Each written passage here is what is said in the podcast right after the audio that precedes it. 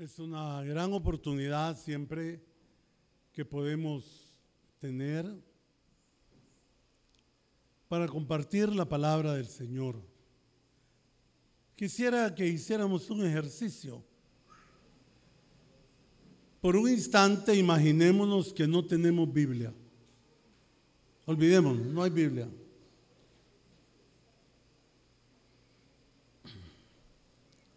¿Cómo podríamos saber del Evangelio? No hay Biblias, imaginémonos. Ni Nuevos Testamentos, ni Internet, para que no lo saquen los chavalos. ¿eh? Ya me estaban haciendo la cara ellos.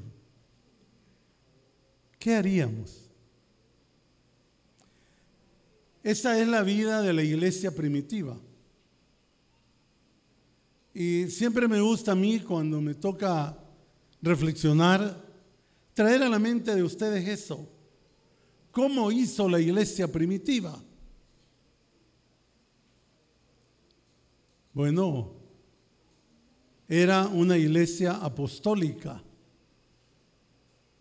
Nosotros somos apostólicos. Era una iglesia apostólica porque dependía del testimonio de los, de los apóstoles. Y e, ellos lo que compartían. Años, años pasaron hasta que se escribiera el Nuevo Testamento, Mateo, Marcos, Lucas. Años pasaron. Se dependía del testimonio de los apóstoles. Y la gente reclamaba para que los apóstoles llegaran donde ellos. Lo otro que ocurrió fue la bendición de haber tenido al apóstol Pablo. Pablo se dedicó a escribir. Pablo se dedicó a escribir. Y tenemos las cartas de Pablo que eran la enseñanza ampliada de lo que Cristo nos dejó. Hermanos, somos apostólicos. No esos apóstoles que andan aquí ahorita diciendo que son apóstoles, ese, ese es un negocio que se traen. Somos apostólicos. Somos cristianos. Y la enseñanza de Cristo, de los apóstoles, lo tenemos acá, en la palabra de Dios sobre todo los bautistas, somos nuevo testamentarios. Nuestra enseñanza doctrinal la tenemos en el Nuevo Testamento. ¿Por qué digo eso? Porque quisiera, hermanos, que cada vez, hermanos y hermanas, cada vez que yo puedo hablar acá, me quisiera referir a esta generación nueva de chavalos. Porque hay algunos que ya tenemos algunas décadas Bueno, ya vamos pasando. Pero el Evangelio sigue. Y necesitamos de los jóvenes, de las señoritas que tomarán las riendas de la predicación del Evangelio, por lo menos aquí en Filadelfia. El texto de hoy dice y los otros sacerdotes llegaron a ser muchos, debido a que por la muerte no podían continuar. Mas este, por cuanto permanece para siempre, tiene un sacerdote inmutable, por lo cual puede también salvar perpetuamente a los que por él se acercan a Dios viviendo siempre para interceder por ellos.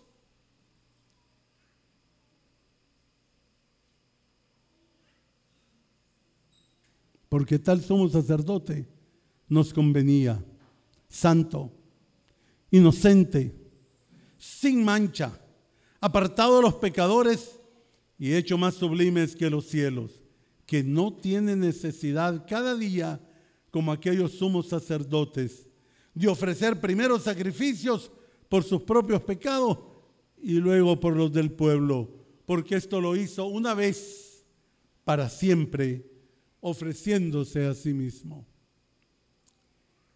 Hebreos es, un tratado, aunque algunos dicen que es de Pablo, pero no, no está tan seguro, no arranca como todas las cartas de Pablo, como era la costumbre en aquella época, que en la carta se presentaba el, que escribía la carta.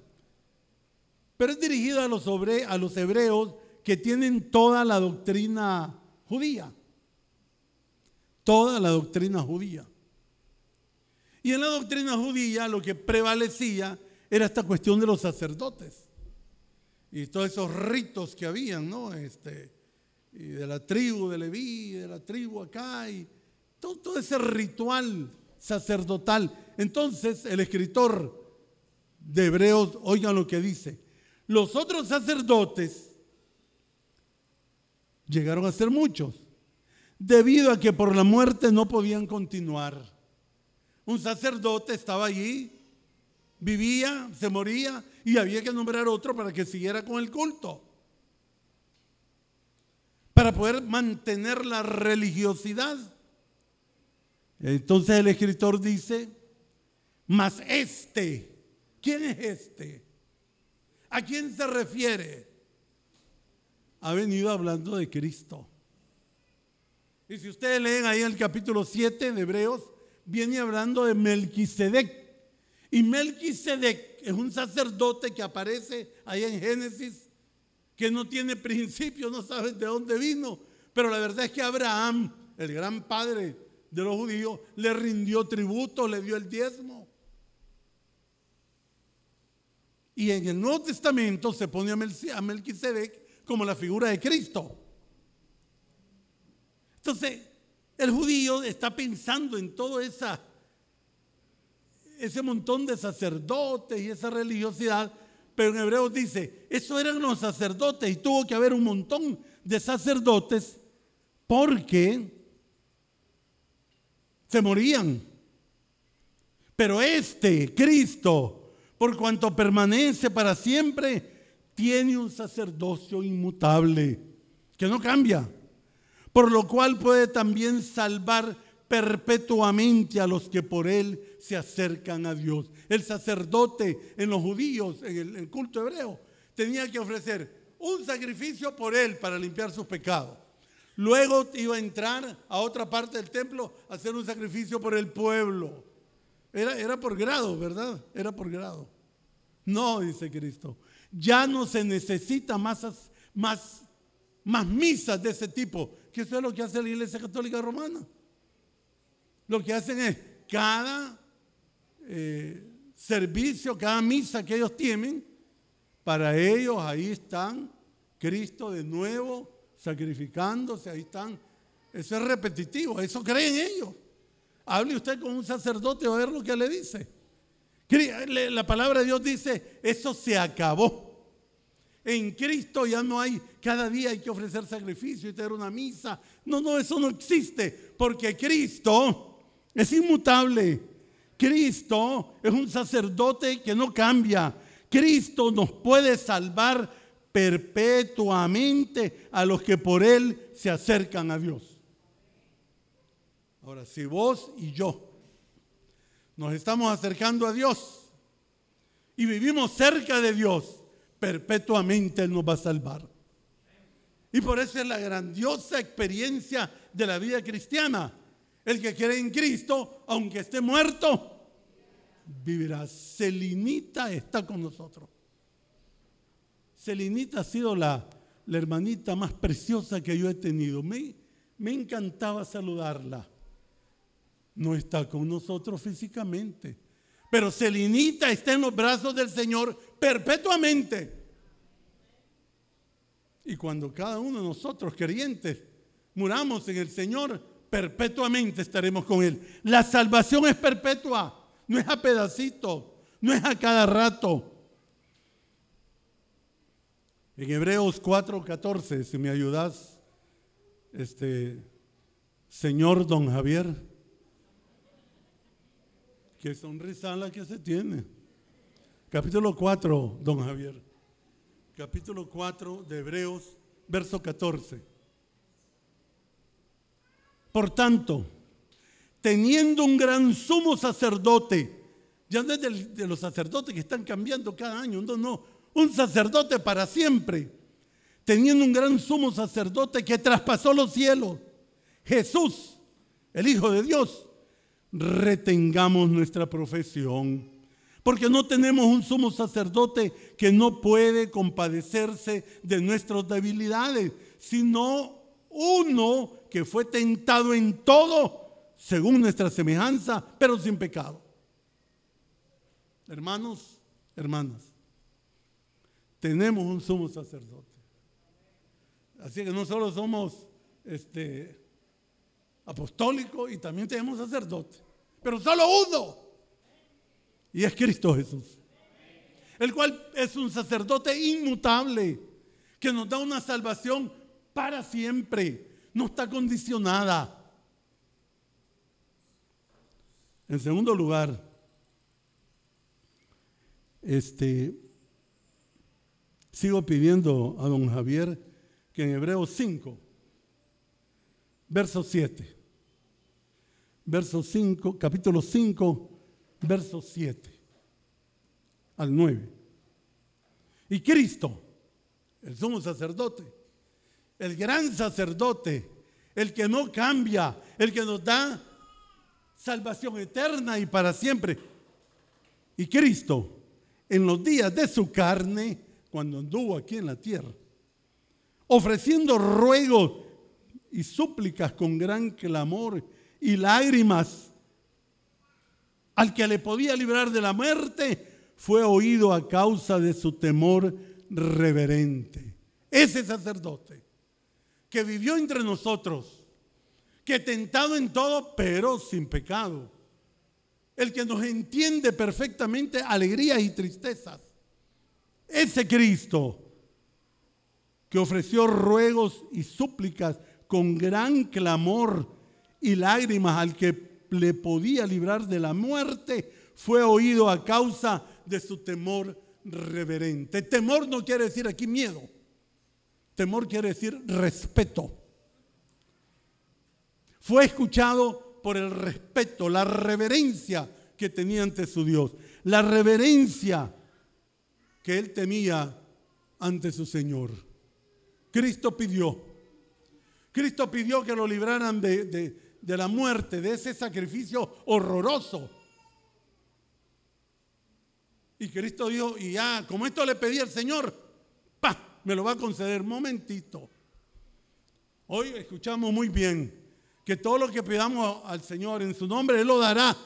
Pero lo dará de acuerdo a la voluntad de Dios, no a la voluntad tuya. Quien nos aguanta pedir. Y en su tiempo, amén. ¿Quién nos aguanta estar pidiendo que nos saquemos la lotería? De esto platicaba yo con don Javier y me decía que durara 100 días la luna de miel. ¿Quién no aguanta? No, Él nos va a responder de acuerdo a su voluntad. ¿Qué es lo que Dios quiere para nosotros? Él sabe lo mejor. Él sabe lo mejor para vos, Roberto. Él sabe lo mejor para vos, Orbi. Él sabe lo mejor para cada uno de nosotros. Y le vamos a pedir, Señor, yo quiero esto.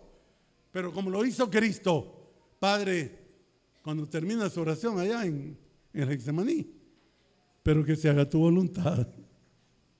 No la mía. Ni Cristo pidió eso. Y Cristo en los días de su muerte fue oído a causa de su temor reverente. Estamos siendo reverentes nosotros al Señor en nuestras vidas. Y reverente no es aquí en el templo, aunque necesitamos mucha reverencia. Si estamos leyendo la palabra, que haya reverencia. Si estamos orando, que haya reverencia. Que papá y mamá acostumbren a los niños a que no es para mamá, de un lado para otro. Entendemos a los chiquitos. Pero que se me esté levantando Melvin a cada rato, lo garrotazo lo voy a sacar. Ya, ya, ya grandecito, ya aprende. Tenemos que ser reverentes. Pero también dice la palabra de Dios, y sigo leyendo en Hebreos 5, y aunque era hijo, por lo que padeció, aprendió la obediencia. Fue hijo y aprendió. Ese sacerdote, el que nos salva eternamente, fue obediente, fue reverente. Y habiendo sido perfeccionado, vino a ser autor de eterna salvación para todos los que le obedecen. Hermanos, y con esto quiero concluir. Hermanos y hermanas, urge para cada uno de nosotros, urge para cada uno de nosotros ser obedientes. Y el sumo sacerdote, mayor que Melquisedec, fue obediente. Y el sumo sacerdote que nos da salvación eterna fue reverente. Urge que nosotros seamos obedientes a la palabra de Dios. Que tengamos un estilo de vida. Y, yo siempre lo repito y ustedes van a decir lo mismo, dice el profe. Si es que ser cristiano no es venir al templo todos los días ni aprenderse de memoria la palabra de Dios es un estilo de vida. ¿Cómo vivimos? ¿Cuál es nuestra conducta? Nuestro comportamiento. Eso es ser cristiano. Necesitamos urgentemente llegar a entender lo que Dios quiere para nosotros. Necesitamos entender la palabra de Dios en nuestra vida. Qué bendecidos que somos. Ahora sí, regresemos, ahora sí tenemos Biblia. A ver, regresemos. Ya todos tenemos Biblia. La iglesia primitiva no lo tenía y ansiaba escuchar la palabra. Y por eso los apóstoles hicieron un gran trabajo y por eso Pablo hizo un, un trabajo de película. Dio el conocimiento de las enseñanzas de Cristo. Nosotros tememos un sumo, somos apostólicos, somos católicos. ¿Sí? Exacto, tenemos una fe universal. No somos romanos, indudablemente. Pero esa concepción llega de un grupo de hombres que se preocuparon para darnos a conocer la doctrina de Cristo y que nosotros podamos vivir de acuerdo a esa doctrina. Hebreo lo que nos quiere decir es, miren, tenemos un, tenemos un sacerdote que es la mamacita de Tarzán. Eso es lo que dice Hebreo.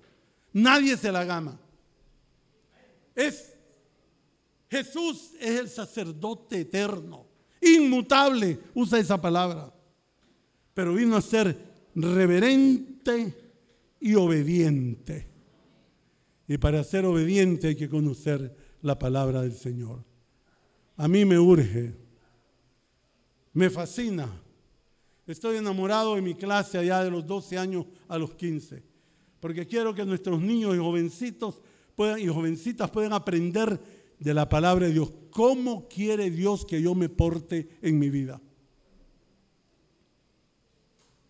No, no, no digo que no, no quiero estar con los adultos, ni tampoco he dicho que lobo viejo nunca aprende. No, no he dicho eso. No, todavía no lo digo. Pero lo que quiero decir es, urge que demos a conocer a este sumo sacerdote, a este que fue tentado en todo, pero hallado sin pecado, a este que pidió y sufrió y le pidió al Padre que le quitara una serie de cargas, a este Cristo que nos da la salvación eternamente, urge que nuestros niños y nuestros jóvenes lo conozcan así, frente a la palabra de Dios, para que seamos reverentes y obedientes. Y cuando miro a esta chavalada aquí, eh, y cuando veo a mi nieta ahí, a Sarita y a Dana, y cuando veo todo este cipoterío que tenemos acá, y cuando veo a Alfonsito, que lo vi chiquito y ahora está en la iglesia, eso es lo que queremos, que se queden en la iglesia, que puedan entender que solamente Cristo es la salvación y no hay otro. Hermanos, Jesús no vino solo para morir por nosotros. Repito, Jesús no vino solo para morir por nosotros. fue resucitado, pero no solo para darnos vida, no, no. Y a pesar de lo increíble que son estos regalos, Jesús nos agrega otra bendición a todo lo que ha hecho por nosotros. Y la tercera bendición, además de morir por nosotros, además de resucitar por nosotros, la otra bendición es que Él regresa para llevarnos con Dios. Jesús vive pidiéndole a Dios gracia a nuestro favor. Jesús es más que nuestro Salvador. Él es nuestro defensor y Él es nuestro hermano que está al lado del Padre. Y si hemos cometido algún pecado,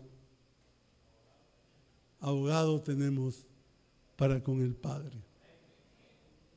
Amén.